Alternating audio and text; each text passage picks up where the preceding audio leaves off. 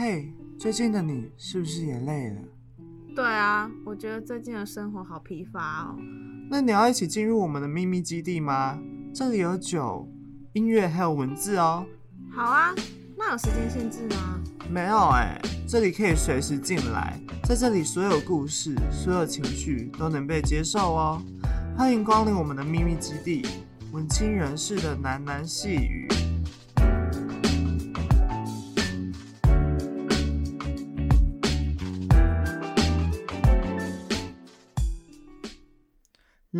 你喜欢中正之声，请持续收听 FM 八八点一，这里有超多好听的节目等着你来听哦。那接下来有很多的音讯也持续被上传到 Spotify 或者 Apple Music 这种大平台，大家有兴趣也可以去收听哦。Hello Hello，大家好，我是主持人派太太。最近大家过得好吗？好，那我这周不免俗的呢，要来聊一些我最近想的东西。那这周要聊的主题呢，是有关回忆的。我先讲一下事情经过好了。这周呢，刚好是期中考结束的那一周嘛，派太太呢，于是就跟我的三五好友约要去九一唱歌这样。那那个时候都还没有什么感觉哦，但是我们我们就从最常唱的那种东区东区那种嗨歌开始这样唱起，然后边唱啊边喝酒这样。其实我觉得有的时候啊，酒精是一个蛮神奇的物质。那它能够就是让人在开始醉醉的时候呢，表现出平常不会表现的样子，又或者是呢平常隐藏的样子。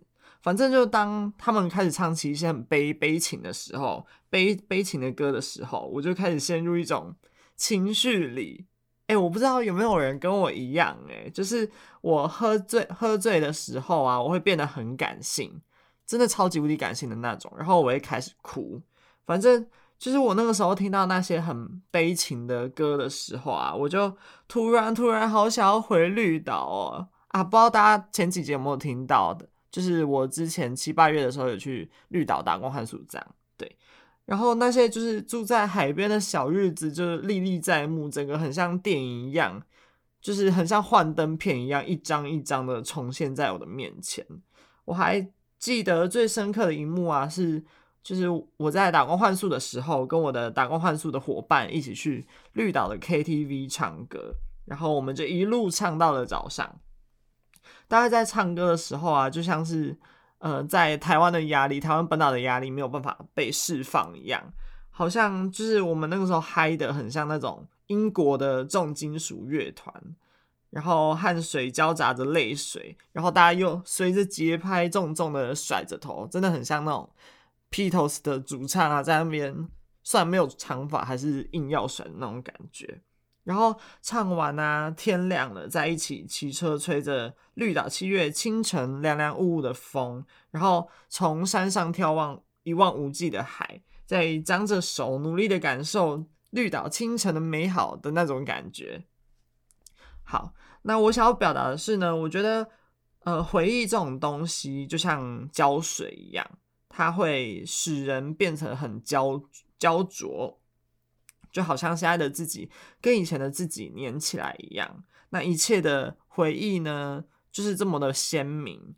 那其实我也想到另外一件事，就是啊，我觉得回忆这种东西，它就是像分灵体，它是很琐碎的，那可能琐碎到自己都没有发现。只有在某些特定的时候，就是才会因为生活中发现一些类似的场景或一些类似的事情，会又突然的被想了起来。但是说，你能说它是不存在的吗？就是这些分灵体，这些回忆很碎很碎的回忆，它是不存在的吗？我觉得被遗忘的记忆呢，某种程度上来说，就是它只是像分灵体一样被分得很碎很碎。以至于你只能将精力放在现在自己的生活身上，而没有多余的精力去处理这些东西。那，呃，那你要说它是存在的嘛？我觉得其实是存在的，只是很很多时候我们因为现实的压力的考量下，所以被遗忘了。其实，呃，其实啊，我觉得有的时候我会搞不太懂，回忆对我来说是一个什么样的存在。它它让我变得很焦焦灼，就刚才跟刚才讲的一样，就是当那个歌啊让我想起了绿岛那些日子的时候，我仿佛会觉得我的时间是暂停的，然后那那个时间我好像就自己一个人回到了以前的那段时光，就它其实让我变得很黏很黏，不知道大家懂不懂这个很黏的感觉。甚至呢，我会变得很哀伤，我会很哀伤于啊，我现在的生生活怎么会变成这样？就是我好像永远都没有办法跟当时的自己一样这么开心了。反正那那样的日子是让我非常非常怀念的。那我觉得，就是正是有这些。回忆啊，有这些分分灵体。其实我后来有想一想，就是我想到一些比较乐观的想法，因为我会觉得，就是正是有这些东西，我才能证明我之前的我是有深很深刻的活过的。那些回忆才会又乖乖的在某些时刻自己找上门来。呃，等到我过了很久很久，久到我都忘记了这些回忆，甚至是被其他的新回忆覆盖住。那个时候。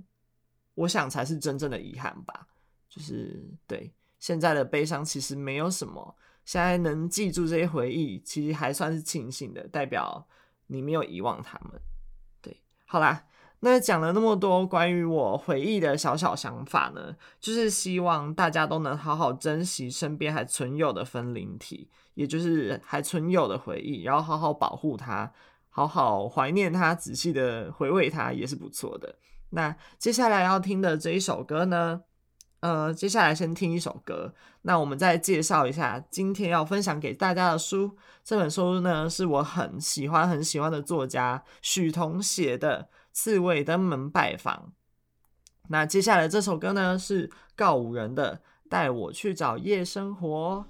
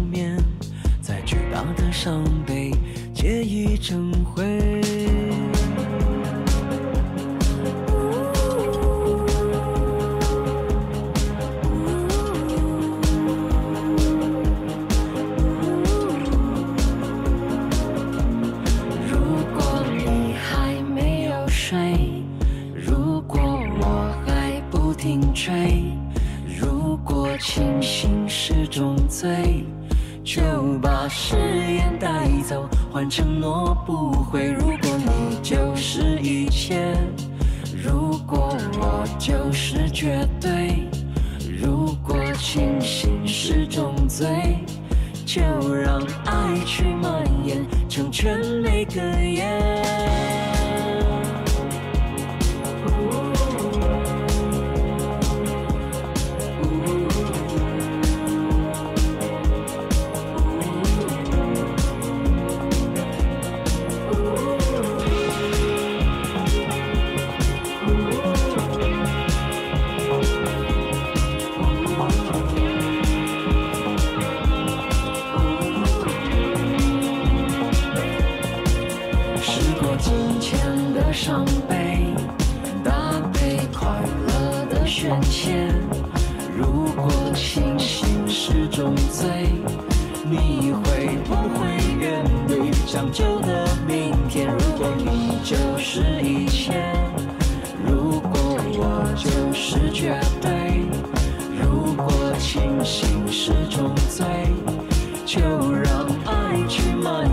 成全。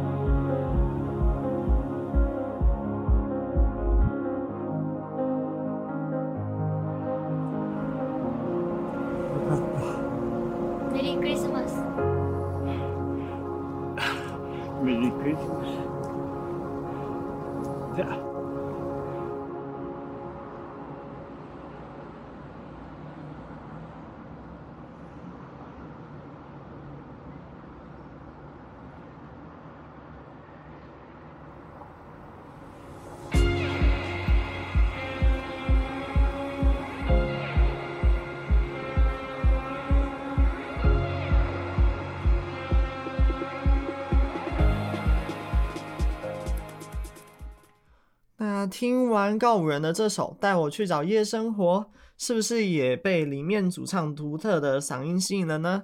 那大家不用担心，我在介绍完两集的文学作品之后，也就是下下礼拜，一样会介绍他们给大家认识哦。那接下来要介绍的这本书呢，是许彤写的《刺猬登门拜访》。现在，呃，那在介绍书本身之前呢，先介绍一下作者许彤好了。那许彤呢，是正在读台大外文系的学生。那我很喜欢他的原因呢，是因为我总是能在他的作品里看到很大部分的自己。我觉得可能是因为我们年纪相仿的关系吧，所以他的文章里总是能透露一些我也经历过的事情，包括离家读书啊，或者是上大学的生活，或者是对未来的想象等等。那这本书呢，也是他在十九岁这个即将变成大人、即将变成大学生又尚未起飞的高中生这个年纪所写的。那有点，呃，怎么说呢？有点未完成大人的感觉。完成大人和未完成大人嘛，他刚好卡在中间，他是有点未完成大人的感觉。呃，有点告别童年，但是又没有办法。呃，没有办法很能贴切的被称为大人的这种感觉。那书里面呢，包含着许多，就是许多许同对于这个社会、自我还有城市的解读。当然呢，要用这句话来形容这本书，我觉得并不是贴切的，并不是适当的。啊、那要怎么贴切的形容这本书呢？我觉得这要从他的第一本书《寻常未及兮》这本书开始讲起。那《寻常未及兮》这本书呢，它代表的是一种高中生活的完成式，也就是说，他是已经完成了高中生活，然后再再去回味他的高中生活所写的一本书。那这本呢，《刺猬登门拜访》呢，就是有一点。有点像是高中生活与大学生活的适应期，就是他这个连接的时期的感觉。那这个 gap year 里呢，这个时间的分段，使得作者对未来感觉到很疏离。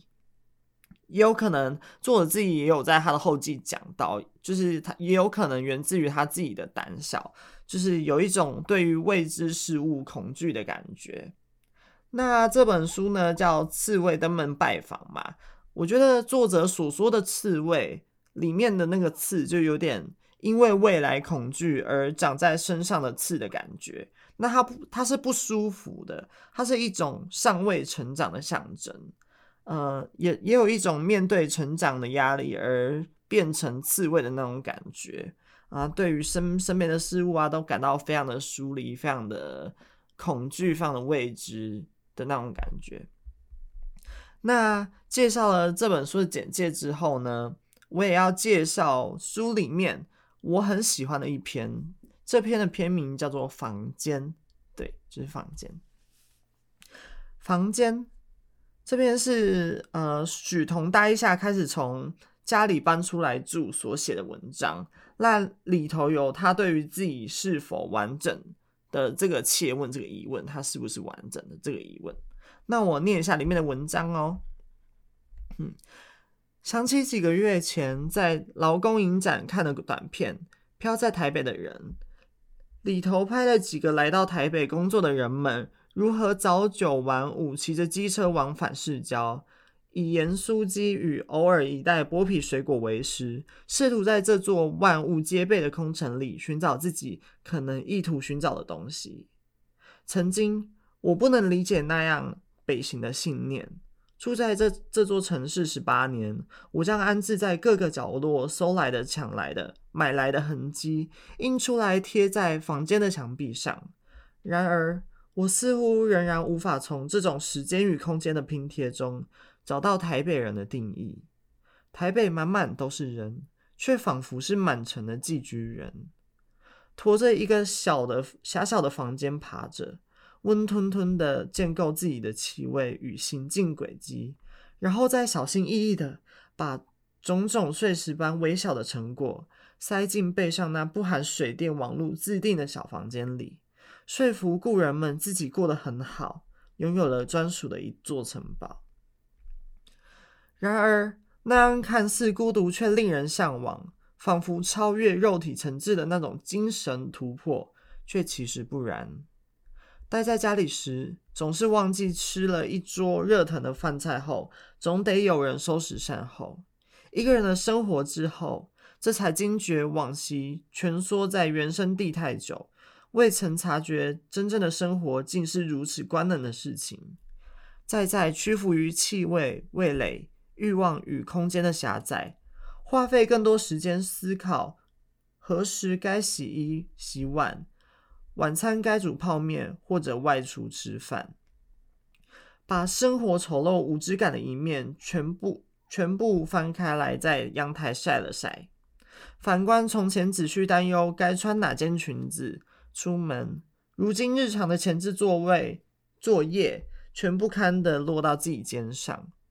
与男友一道购物。随意选了罐划算的洗发洗发乳结账，却被问到：“你有没有自己喜欢的味道吗？”“有啊，当然有，只是自己的味道尚尚在嗯、窘困的日子与自我独立间挣扎，难以定义。”不禁想起日剧《四重奏》令人印象深刻的台词：“家人就是使同使用同样洗发精、散发着同样气味的人。”是否在离家过后，有了属于自己一套沐浴与与生活作息的我，拘损了过去所代表了自己的模样呢？我想那些离家的人，大概也也跟我一样，背上那不不怎么舒适的房间，把流体般的岁月形塑成可观可嗅的模样吧。好，文章念到这里啊，其实，在读这一段的时候，我会一直想到现在外宿的自己。就是老实说啊，搬出来家里住的我，不会觉得此刻的自己是很完整的。现在的房间就是有点，嗯，该怎么说，就是寄居在别人家的房间的感觉。虽然会像这篇文章里的许彤一样啊，会不断的透过增添很多装饰品，例如挂布啊、海报啊，来装饰房间，形塑出自己好像在自己小城堡里面活得不错的感觉。嗯。我蛮常做这这件事情的，我很常做，很常买一些很精致的东西，然后把它布置成哇，我好喜欢的样子。那可以就是减少我在这个陌生的房间陌生的感觉。我会觉得啊，它是一个我很喜欢的空间，它可以被称之为家。但其实你你知道的啊，就是它其实只是一个你寄居在别人房间的一种感觉。但其实就是你的一部分的灵魂已经从你的原生家庭中分离出来了，就是原本在原生家庭中不需要被烦恼的柴米油油盐酱醋茶，例如。就是什么时候要煮饭啊？什么时候要卫生纸又没啦？什么时候又要缴水电费？这种原先不必堪忧的事情，到离家了之后，变成自己要独立负责的部分，就觉得哎、我那个时候其实也蛮不习惯的，就是自己都要烦恼到底什么时候要洗衣服，到底什么时候要缴水电费，到底什么时候要吃饭，然后有有可能就是因为这些很固执的问题，导致我一整天都不吃饭。对，我就是这么任性。那。其实啊，我每次回家的时候都会蛮错乱，到底哪一个是真正的家？对，感觉就是感觉自己的灵魂被分隔了两地。所以说我每次说我要，我妈问我说：“哎，你要回去哪里？”的时候，我都会说，我都会很犹豫，到底我要说我要回中正，还是说我要我要说我我要回家？我觉得这篇。也蛮这篇文章，许彤这篇房间这篇文章也蛮贴切的，形容我这种心情。那我再念一个段落，是关于这种错乱的感受。好了，我要念喽。我绞尽脑汁思考在多处空间的配置方法，把衣服放在与女孩分租的房间，把课本、烤面包机、微波食品放在男友的房间，把累赘却不可移除的其他。留在家里的房间。倘若每个物件都是人的一个部分，那么我的灵魂四散的像分灵体，穿着带有家族沿袭体味的衣着，熏着男友偏爱的热带焚香，体温则与陌生房间里的空调相平衡。我在三度空间内混合沉淀，试图维系生活的运转。矛盾在于。即便离家的初衷是为了强迫自己斩断那条对家庭蚕食鲸吞的脐带，我却懦弱的挣扎，想着想在凭空筑起的日子里保留一丝能够确信的习惯。那东拼西凑造出的赝品般的生活，是否真的是长大离家必经的革命呢？离家的人处处为家，却也无处为家。清晨被手机的闹铃惊醒，昨夜读到一半的经济学与剩下一半的大杯黑咖啡还摆在书桌上，插头位置、床的位置、窗户透光角度的差异，导致我醒来时总是得先辨别方位与手机震动的声源，仿佛在无重力的混沌当中身首异处。想起喜欢的诗人徐佩芳在《还是要有家具才能活得》不悲伤里写过，还是要有家具才能活得不悲伤，还是要真正的和谁说过再见，才能变成完整的人。太多不属于我的家具，反倒使我困惑的如精神错乱，依依于别人的家具上，别人的气味里，别人的窗前醒来，究竟哪里才是我的房间呢？在假日所返回的家与如今所居住的校区之间往来，一迷惘，我是否真的曾与哪个地方、哪个人、哪个自己说过再见？不曾分崩离析的自己，能否称得上是足够完整的人？于是，我好像又忘记自己把那件喜欢的衬衫放在哪个房间里了。哦，其实我读完。许彤的小说的时候呢，就是感觉蛮特别的。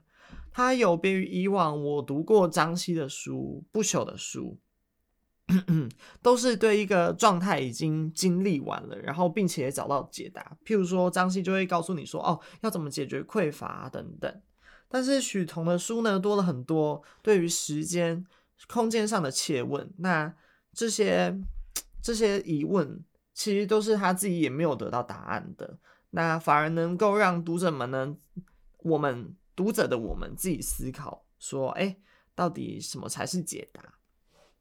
那读完这一段的时候啊，我才自己消化了，又回想了一下，是不是真的要有分离才会有重新见面呢？是不是我们真的嗯，必须经验过破碎，才能得到更加完整的我们呢？其实说，老实说，我也不太确定。老实说，我也不知道，就是离家这种离别到底。对我来说有一个怎样的意义？它真的能够让我变成完整吗？还是它只是单纯的，呃，换了一个地方过生活而已呢？老实说，我也不知道，我也不知道老天爷到底要带给我们什么样的议题。但是呢，我们还是会继续存在这个疑问：破碎了又完整，完整了又破碎，持续这种无止境的循环。嗯，然后继续过生活。好了，听起来好像真的有点沉重呢。那我们今天的小说分享就到这里啦。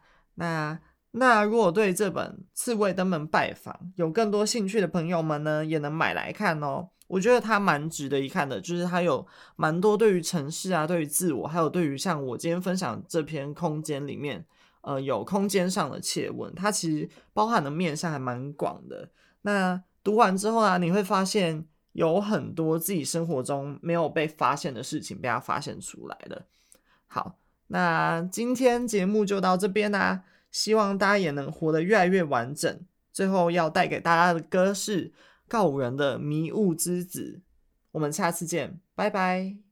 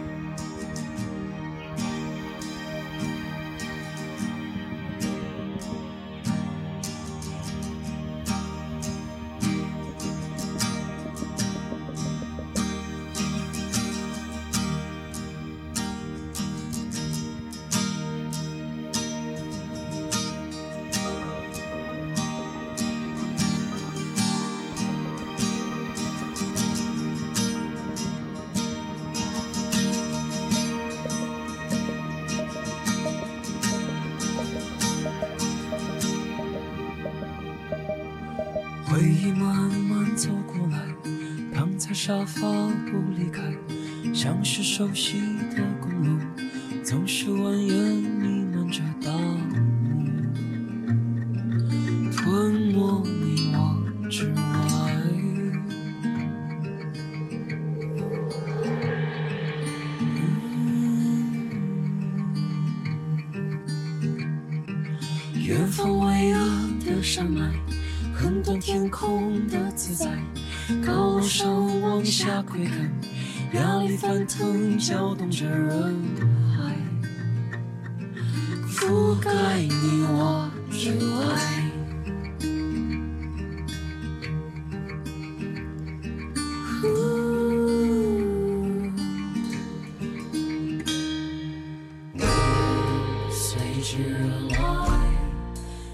心放来。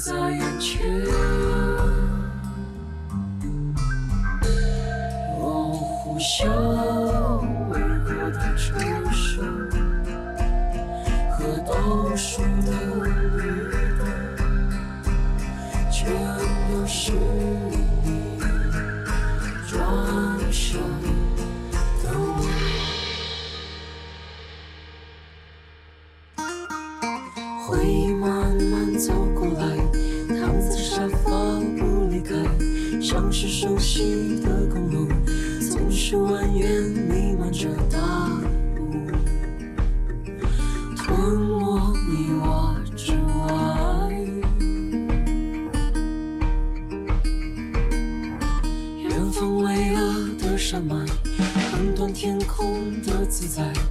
高楼上往下窥看压力翻腾搅动着人海。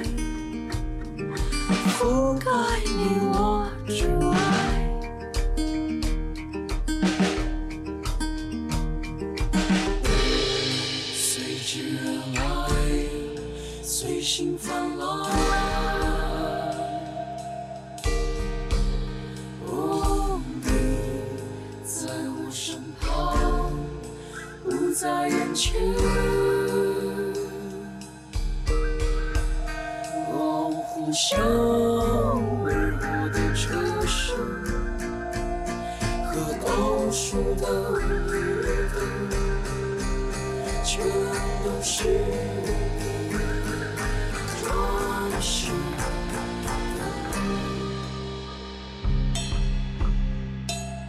全都是。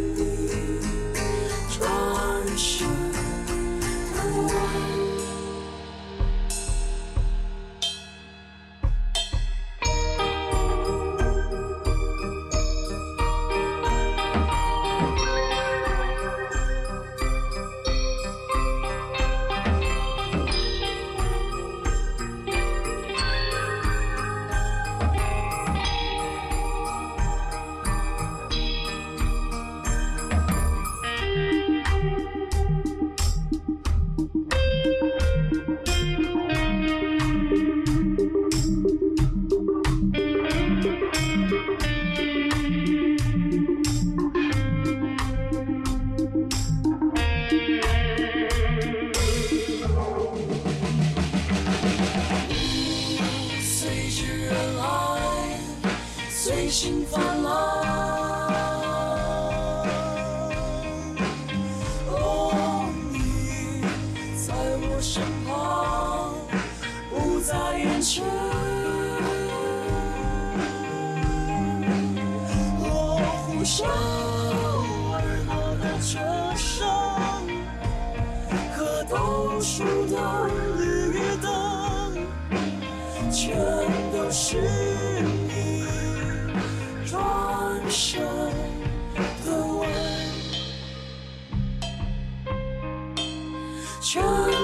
Jesus.